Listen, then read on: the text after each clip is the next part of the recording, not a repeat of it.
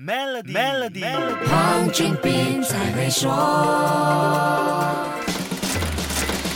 你好，我是黄俊斌。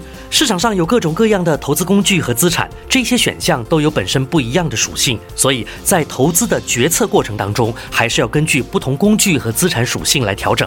一招走天下会是一个非常危险的做法。高级经济师也是深圳黄金珠宝研究所所长曹阳说，投资黄金要抓紧的一个正确观念，就是把黄金看成一个资产，这是一种方便我们持有的非现金资产。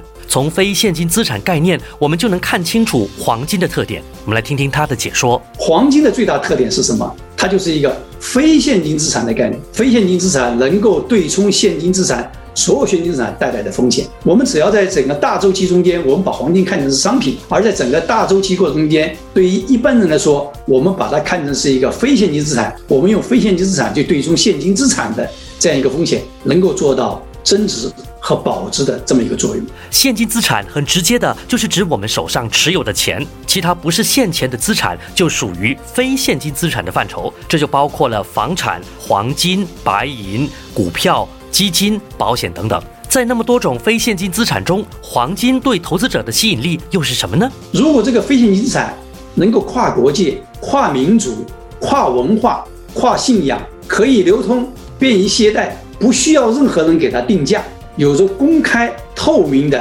实时价格，那么从这个角这个角度来说啊，除了黄金，所有的非现金资产都达不到这个要求。投资需要建立多元化的投资组合，不能把鸡蛋都放在一个篮子里。希望这个系列的黄金投资专题能够让你对黄金这种非现金资产有多一些了解。好，先说到这里，更多财经话题，守住下星期一 Melody 黄俊斌才会说。